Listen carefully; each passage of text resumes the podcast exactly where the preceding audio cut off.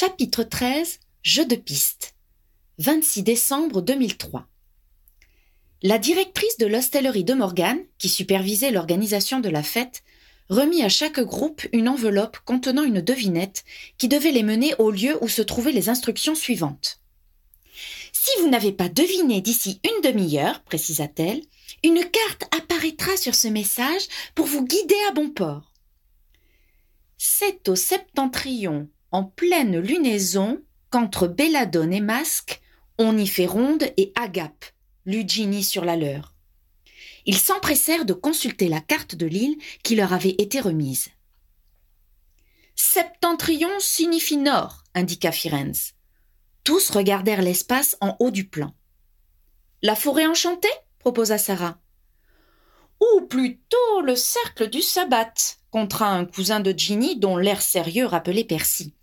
On y allait à la pleine lune et masqué. Hmm. La ronde renvoie sans doute au cercle, approuva Harry. Ils sortirent et recherchèrent les panneaux indiquant les directions des lieux à visiter. Ils virent les autres groupes partir à l'opposé et se mirent eux aussi en route.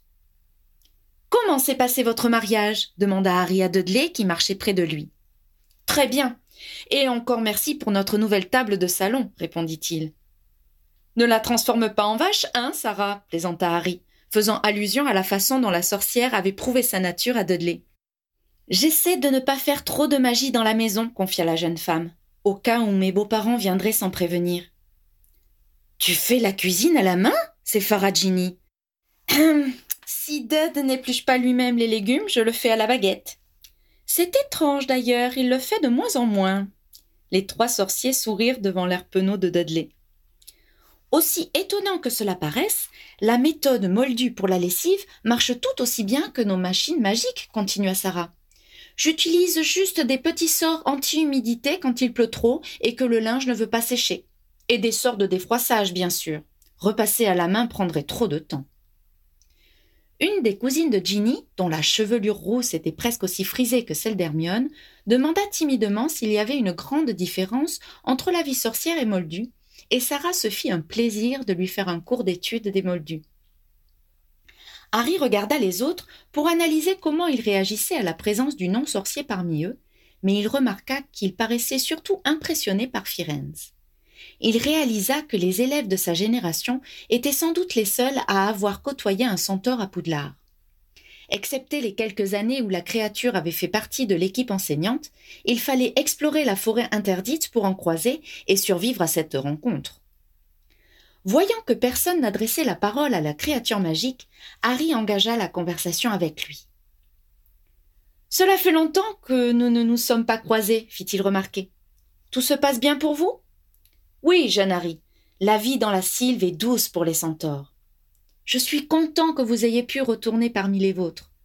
J'en suis satisfait aussi. Nous apprécions celui qui vous guide et la gratitude qu'il nous a témoignée. Harry se souvint que Shacklebot était allé lui-même remercier les centaures pour leur participation à la bataille de Poudlard.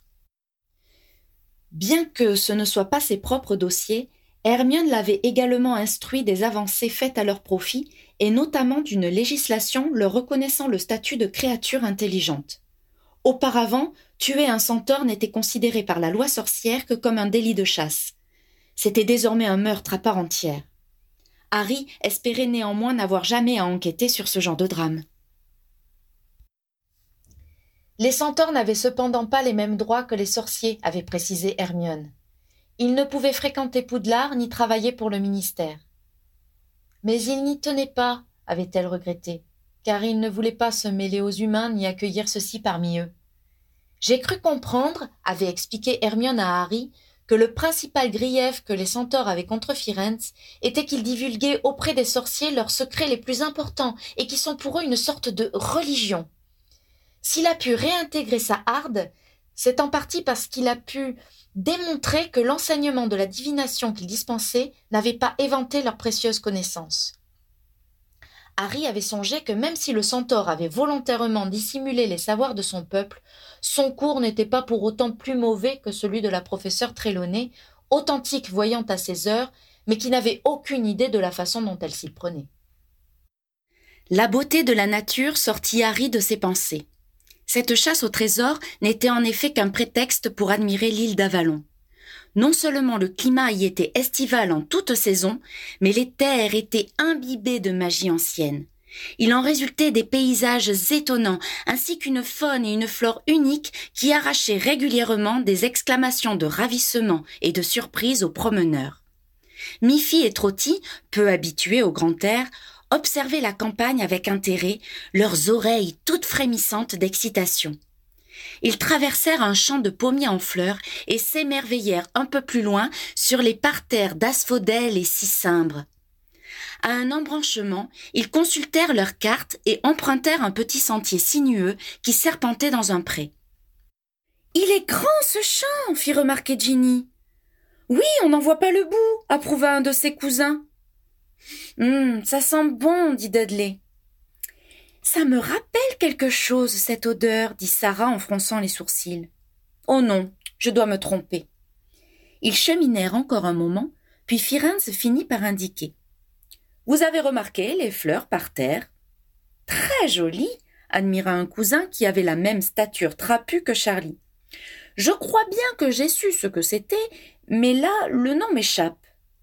Soudain, Miffy regarda Trotty en s'écriant Créature n'aurait pas dû venir. Il ferait mieux de se reposer. Trotty parut un instant étonné qu'elle s'adresse ainsi à lui, mais répondit Tu as raison. Il est trop vieux pour nous accompagner. Il faut rentrer tout de suite, affirma Miffy en saisissant le bras de son frère comme pour le ramener de force à l'hostellerie. Miffy, tu te sens bien? S'inquiéta Ginny. Ce n'est pas créature, c'est Trotty. Miffy observa attentivement l'autre elfe et ses oreilles s'affaissèrent de gêne. Oh. Je ne sais pas ce qui m'a pris. s'écria-t-elle en cachant son visage entre ses mains.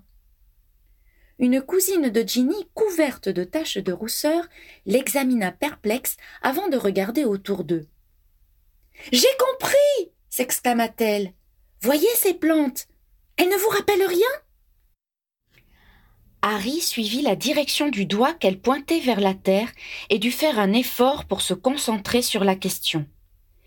Des achillées sternutatoires, réalisa Sarah. On les utilise dans des potions de confusion.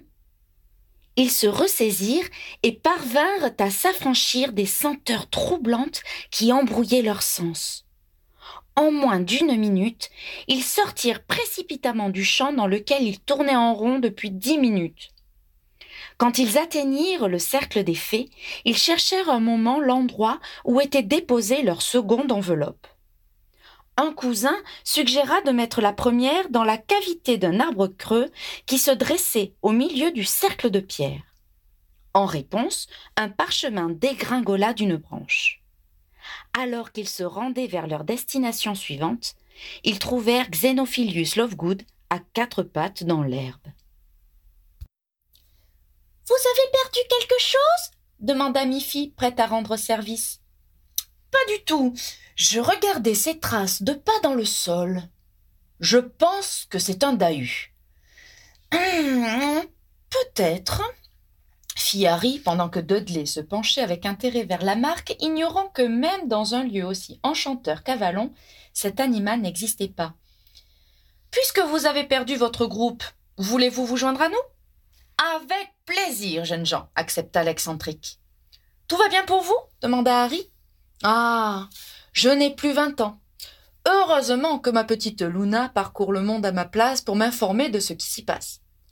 Savez-vous qu'elle a découvert des indices qui vont me permettre de prouver une fois pour toutes auprès des ignorants l'existence des ronflaques cornus. D'ailleurs, je me demande s'il n'y en a pas ici même. J'ai trouvé des empreintes caractéristiques. J'en ai fait un moulage que je comparerai chez moi à ceux que j'ai relevés en Ouzbékistan. Très intéressant, commenta Harry. Aucun des sorciers présents ne sembla vouloir entretenir le journaliste de cet animal mythique. mais un des cousins de Ginny l'entreprit sur un article qu'il avait fait paraître le mois précédent sur les récentes études d'un naturaliste allemand en vue de croiser des rossignols avec des augurés pour créer une nouvelle espèce d'oiseau capable d'annoncer la pluie avec des chants harmonieux plutôt que déprimants. Cela alimenta un moment la conversation. Ils atteignirent leur seconde étape et obtinrent les indices pour la destination suivante le père de Luna, par son érudition, leur fut d'une aide précieuse, et ils ne mirent pas longtemps à déterminer la direction à prendre. Au détour d'un sentier, ils croisèrent un autre groupe. Ils perdirent deux cousins Weasley et récupérèrent Modingus Fletcher en échange. L'escroc s'était précipité vers Harry en regardant par-dessus son épaule en direction de Dave Fawcett qui se trouvait dans l'équipe dont il venait. Bon sang grogna l'ancien membre de l'ordre quand l'autre troupe se fut éloignée. Je serais pas venu si j'avais su qu'il y aurait autant d'aurore ici. C'est la trêve de Noël, le rassura Harry. Personne n'a l'intention de vous chercher des six burines dans la tête. Mondingus jeta un regard méfiant sur les elfes qui marchaient derrière eux. Créature est restée dans la serre, lui indiqua Harry. Et puis ne vous en faites pas, il n'a plus la force de brandir les poils à frire. Le petit escroc eut l'air de se demander si c'était sérieux. Il s'écarta finalement de lui pour se rapprocher de Ginny, avec laquelle il avait moins de passif. Il en profita pour lui soutirer ses pronostics pour la prochaine Coupe de la Ligue. Mr. Lovegood accorda son pas à celui du centaure. Vous êtes monsieur Firenze, n'est-ce pas? avança-t-il. Je suis ravi de faire votre connaissance. Ma fille m'a beaucoup parlé de vous. Que dites-vous de la curieuse conjonction que nous allons avoir dans six mois dans la maison des Gémeaux? Je pense que c'est le signe que l'Atlantide va bientôt se révéler à nous. Le journaliste et le centaure étaient tellement plongés dans leur discussion sur l'astronomie qu'ils ne virent même pas le magnifique spectacle que constituaient des bulbes sauteurs dansant le menuet avec des champignons bondissant dans une clairière. Leur quatrième étape les mena à un grand rocher perché en haut d'un monticule. Ce roc était entaillé et une Hermione victorieuse brandissait une longue épée qu'elle avait extraite de la pierre. Si le roi Arthur avait été une reine, la face du monde en aurait été changée, plaisantait Kingsley qui se tenait près d'elle. Une autre troupe les rejoignit et ils retournèrent ensemble vers l'hostellerie. Au fur et à mesure que les groupes arrivaient, ils se retrouvaient dans la serre où un thé somptueux avait été proposé. Pendant qu'il se servait en scones, Harry entendit la tante Muriel raconter avec force, détail et expression indignée comment elle avait repoussé les assauts d'une plante féroce. Ginny partit immédiatement à la recherche de son bouquet. Harry s'installa près de Ron, qui discutait avec Anna Abbott. Alors, que deviens-tu? demanda le jeune marié à celle-ci. Je travaille pour un de mes oncles qui dirige un restaurant sur le chemin de traverse. J'aime bien travailler dans ce domaine. Je vais régulièrement manger sur le chemin de traverse, mais je ne t'ai jamais vu, s'étonna Harry. Je suis souvent derrière à faire les comptes et gérer le personnel, expliqua la jeune femme. Si un jour tu déjeunes au troll affamé, demande après moi, cela me fera plaisir de te dire un petit bonjour. Harry promit de ne pas hésiter. Ginny les rejoignit en tenant dans le creux du bras une boule végétale tremblante. Elle avait un vase dans l'autre main. La pauvre chose est complètement traumatisée, commenta-t-elle en plaçant la composition florale dans l'eau. Tu es sûr qu'il ne faut pas mettre quelque chose de plus fortifiant pour lui redonner de la vigueur? ironisa Ron. Du sang, par exemple? Pendant que Ginny expliquait à son frère le régime alimentaire des géraniums dentus, Harry alla se chercher une tasse de thé. Lee et Padma étaient en train de se servir. Alors, leur demanda-t-il, vous voilà en plein travail Oui, tu te rends compte Moi qui avais prévu de prendre mon vendredi, on me fait travailler d'arrache-pied, plaisanta Lee. Harry et Ginny avaient résolu leur problème avec la presse en réalisant qu'il y avait des reporters dans la liste des invités. Ils avaient suggéré à leurs amis de proposer à leurs employeurs respectifs des articles exclusifs, ce qui devrait dissuader ces publications de tenter d'infiltrer la noce avec d'autres journalistes. Ainsi, Lee était l'envoyé spécial de la RITM et Padma celle de la Gazette du Sorcier. Parvati représentait Sorcière Hebdo, pour lequel elle faisait régulièrement des piges, et Gwenock Jones s'était arrangée avec le journaliste William Tierney pour être considéré comme travaillant pour Ballet Magazine. De leur côté, Harry et Ginny s'étaient engagés à accorder une interview à chacun d'entre eux. Toujours satisfait de votre boulot? S'enquit Ginny, qui les avait rejoints pour se servir à son tour. J'adore mon métier, affirma Lee. Par contre, j'ai parfois du mal avec la ligne éditoriale de mon employeur, et j'espère qu'un jour on me donnera plus de liberté avec mes émissions.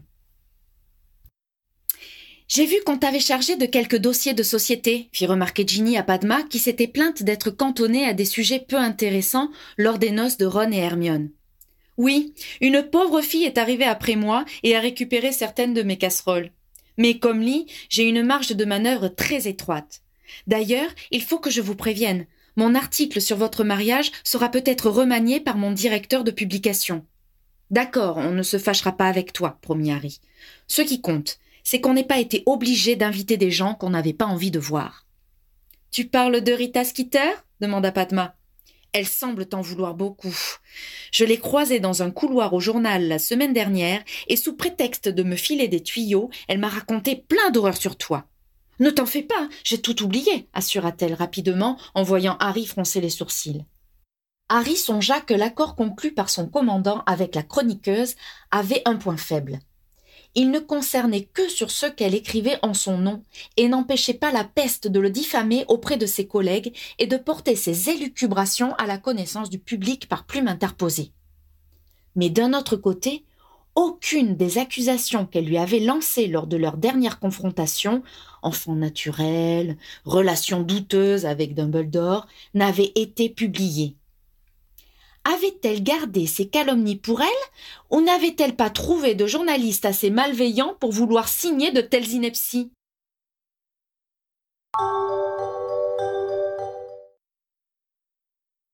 Vers vingt heures, un nouveau repas fut servi dans la grande salle. Cette fois-ci, aucun plan de table n'avait été prévu pour laisser à leurs hôtes le loisir de se réunir en fonction de leurs affinités.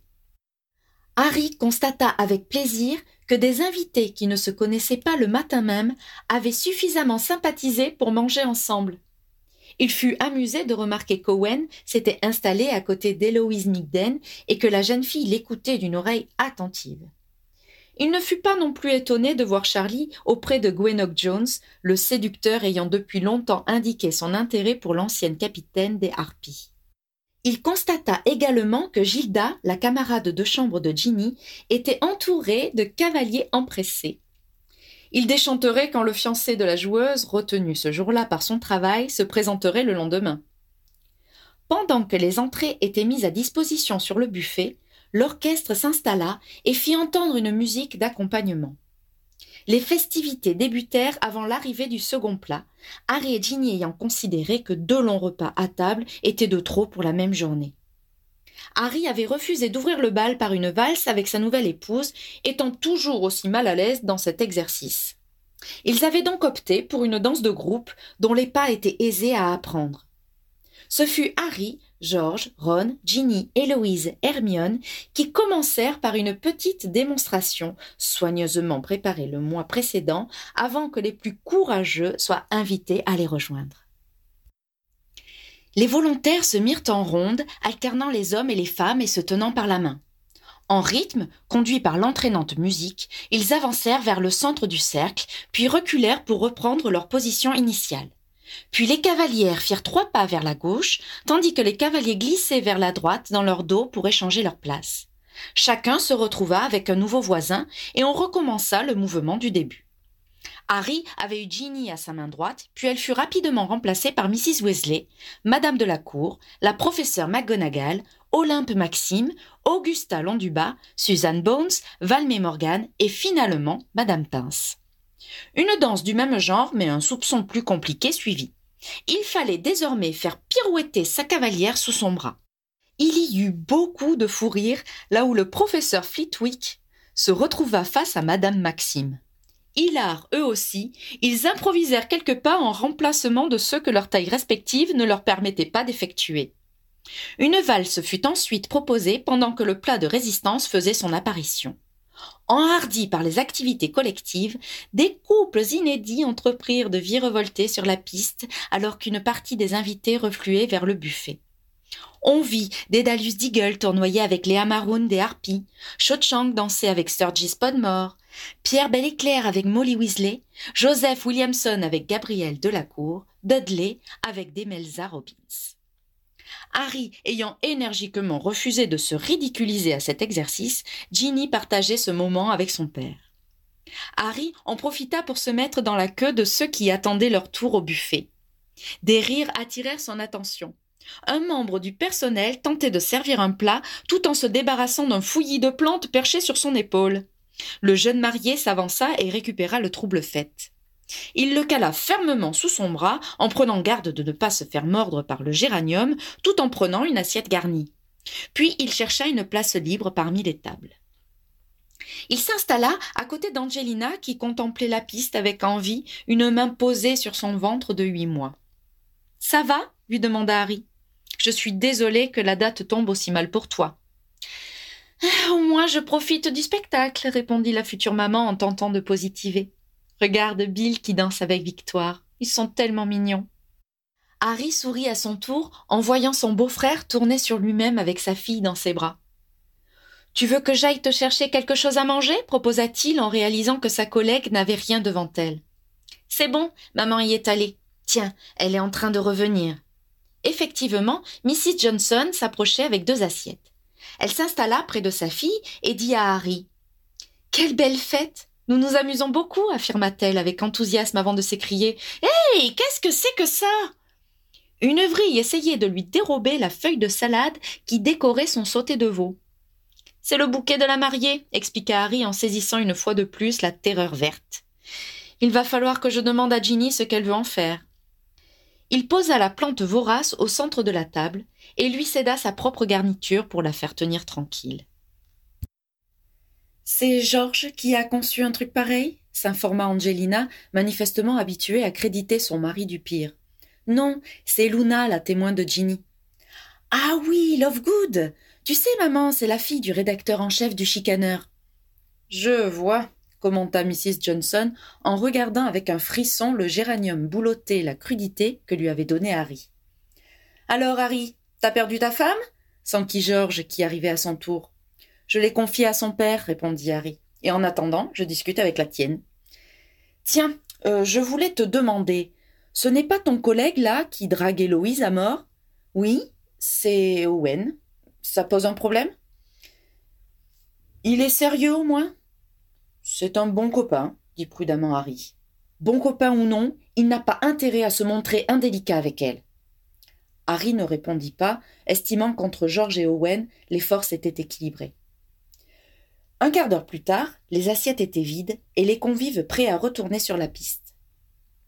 Une troupe de danseurs professionnels habillés de costumes folkloriques écossais prit place sur les planches et exécuta un petronella endiablé. Des applaudissements nourris accueillirent leur prestation.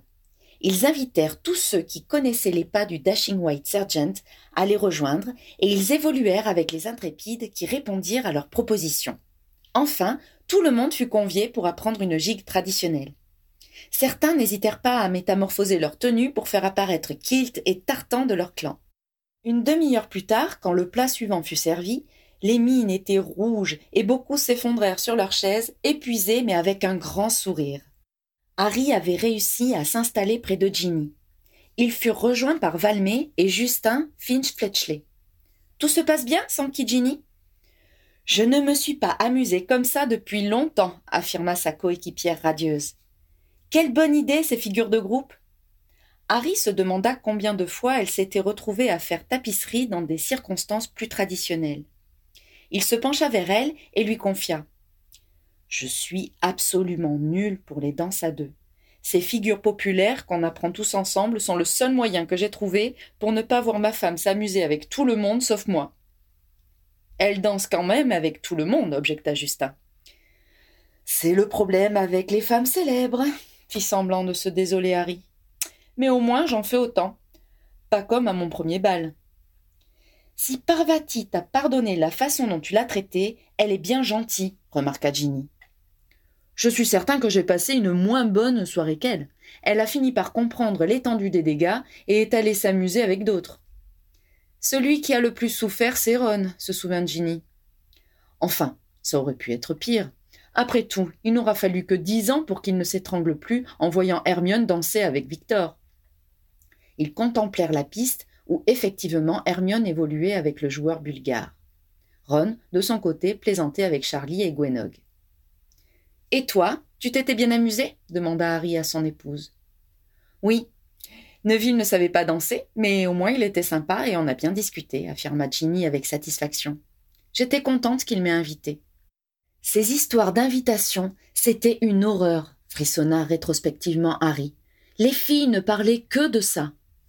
Tu en as un mauvais souvenir parce que tu t'es pris un râteau, lui rappela charitablement sa femme. J'y suis allée avec Anna, se remémora Justin. L'orchestre, c'était les Bizarre Sisters. Harry et Ginny échangèrent un sourire. Ils avaient demandé à ce groupe de faire la fin de soirée pour faire une surprise à leurs amis.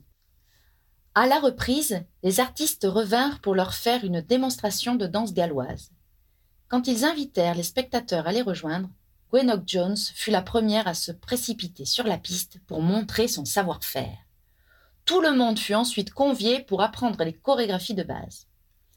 Harry essayait de ne pas s'emmêler les pieds dans ses pas chassés quand devant lui Neville trébucha et tomba, entraînant dans sa chute sa cavalière Anna Abbott.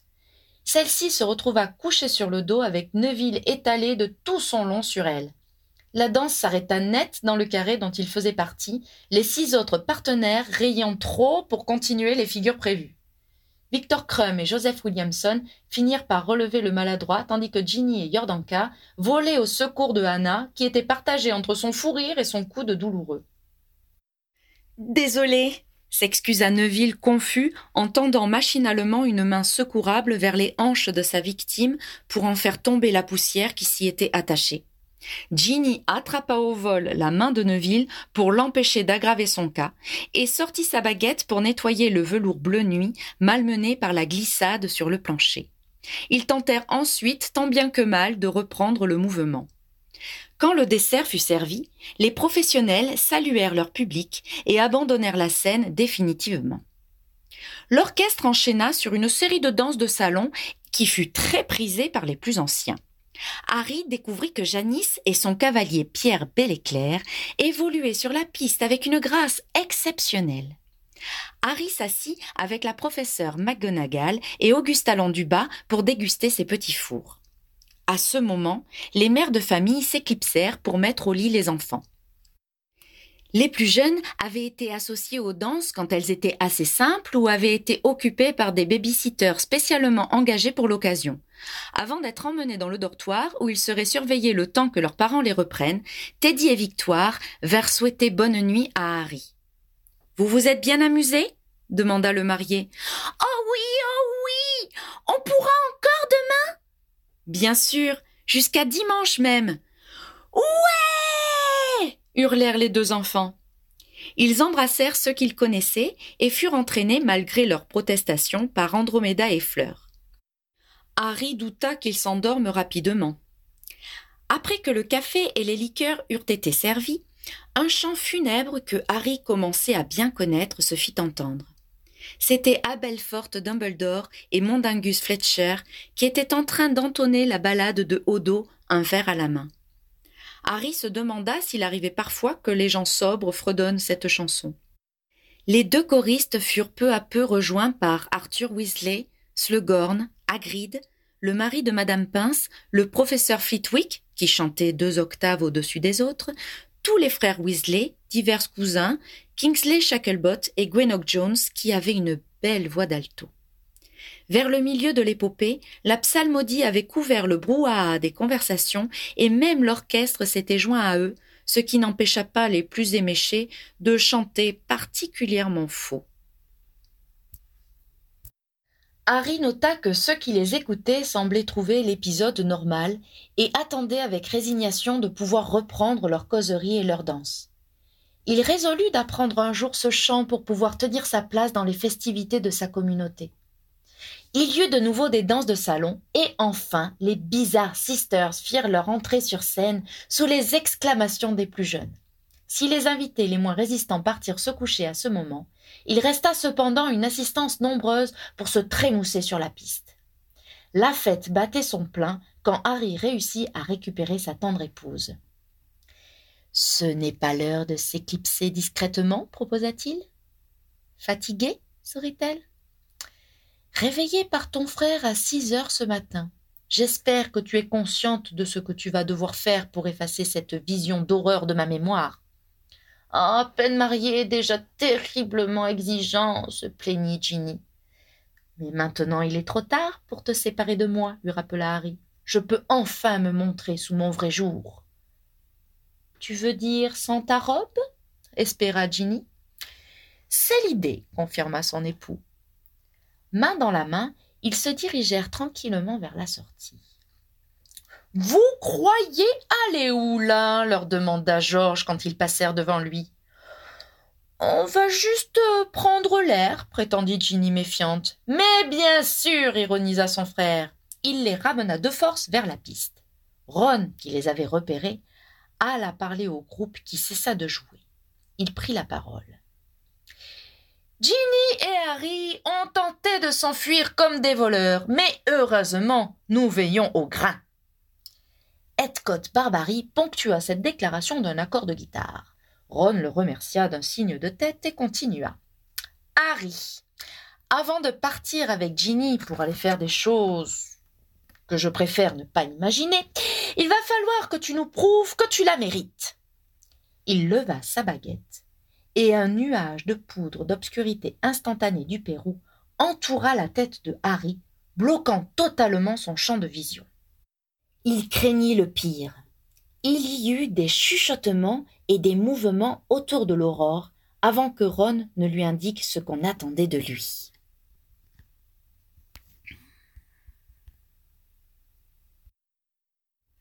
Il y a six filles devant toi, expliqua-t-il, et parmi elles, tu dois reconnaître Ginny.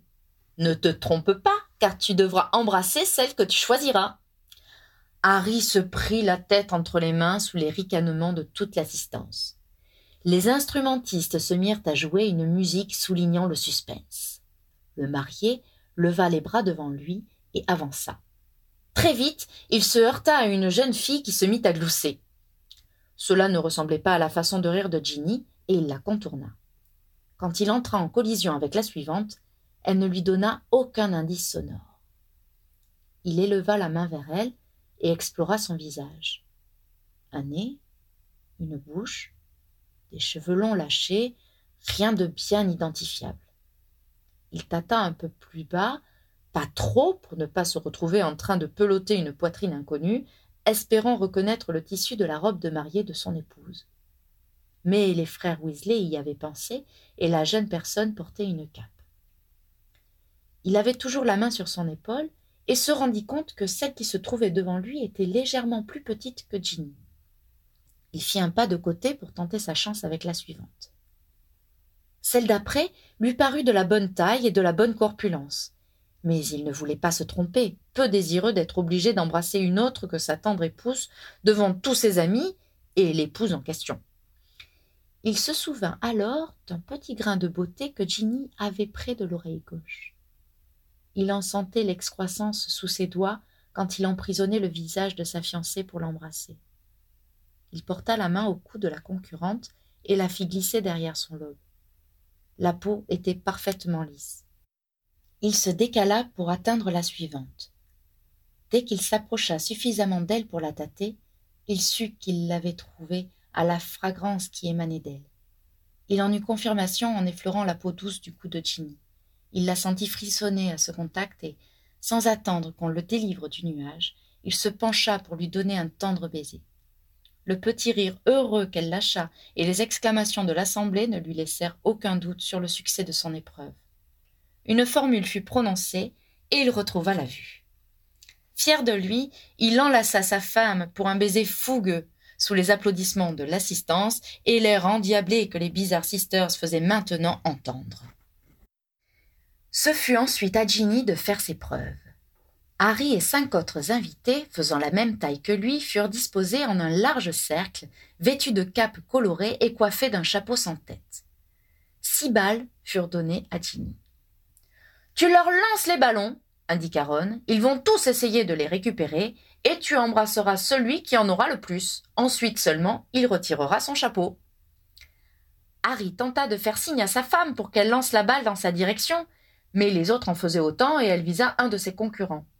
Celui-ci rata la prise de manière tellement maladroite que la jeune femme comprit son erreur et scruta les autres joueurs pour y repérer son mari.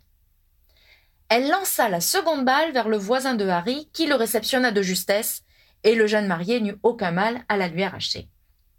Ginny avait remarqué sa détermination, mais ne pouvait pour autant déduire qui il était. Elle se désintéressa cependant de celui qui s'était fait prendre la balle sous le nez. Encore heureux qu'elle me pense meilleur que ça, songea Harry. Il rata pourtant la troisième balle, car il fut bousculé par un des autres participants. Celui qui l'obtint dut convaincre Ginny, car c'est vers lui que partit la quatrième. L'affaire devenait sérieuse, car un des joueurs avait maintenant deux points, alors que Harry n'en avait qu'un seul. Le marié se déplaça pour se retrouver à côté de celui qui menait et le bouscula à son tour pour récupérer l'envoi suivant qu'il s'appropria. Ron interrompit le jeu. Nous sommes à deux contre deux pour la cape rouge et la jaune. Que les autres sortent et que le match continue. Les perdants se retirèrent mais gardèrent leur couvre-chef, laissant Ginny sans indice pour savoir si son mari était toujours dans le jeu ou non. Elle sembla renoncer à déterminer lequel des deux concurrents restants était Harry et lança sa dernière balle entre eux. Au moment où le ballon quitta sa main, Harry reçut un coup de coude dans la poitrine qui le prit complètement par surprise et le fit manquer la passe. Morose, il vit Ginny, encouragée par ses frères, s'approcher du gagnant et s'apprêter à l'embrasser. Elle dut sentir qu'elle n'avait pas devant lui celui qu'elle espérait, car son baiser fut extrêmement bref. D'un geste triomphal, Owen ôta son chapeau et salua le public qui avait éclaté de rire en découvrant son identité, puis celle d'un Harry dépité. Faux frère grogna Harry en lui rendant son coup de coude. Tu faiblis comme attrapeur, plastronna Owen, très content de lui. Serpentard l'apostropha Ginny. Et fier de l'être confirma l'intéressé. Mesdames et messieurs, conclut Ron, je pense que les mariés ont deux mots à se dire et je propose de les laisser partir. Pour les accompagner, je vous remercie de chanter pour eux. Les Bizarre Sisters entonnèrent obligeamment la ritournelle la plus célèbre de la chanteuse préférée de Molly. C'est ainsi que le jeune couple quitta la salle de bal sous les vocalises ironiques de leurs amis, qui modulaient avec force trémolo les paroles désuètes. Oh, viens, viens remuer mon chaudron, et si tu t'y prends comme il faut, je te ferai bouillir une grande passion pour te garder ce soir près de moi, bien au chaud. Mmh.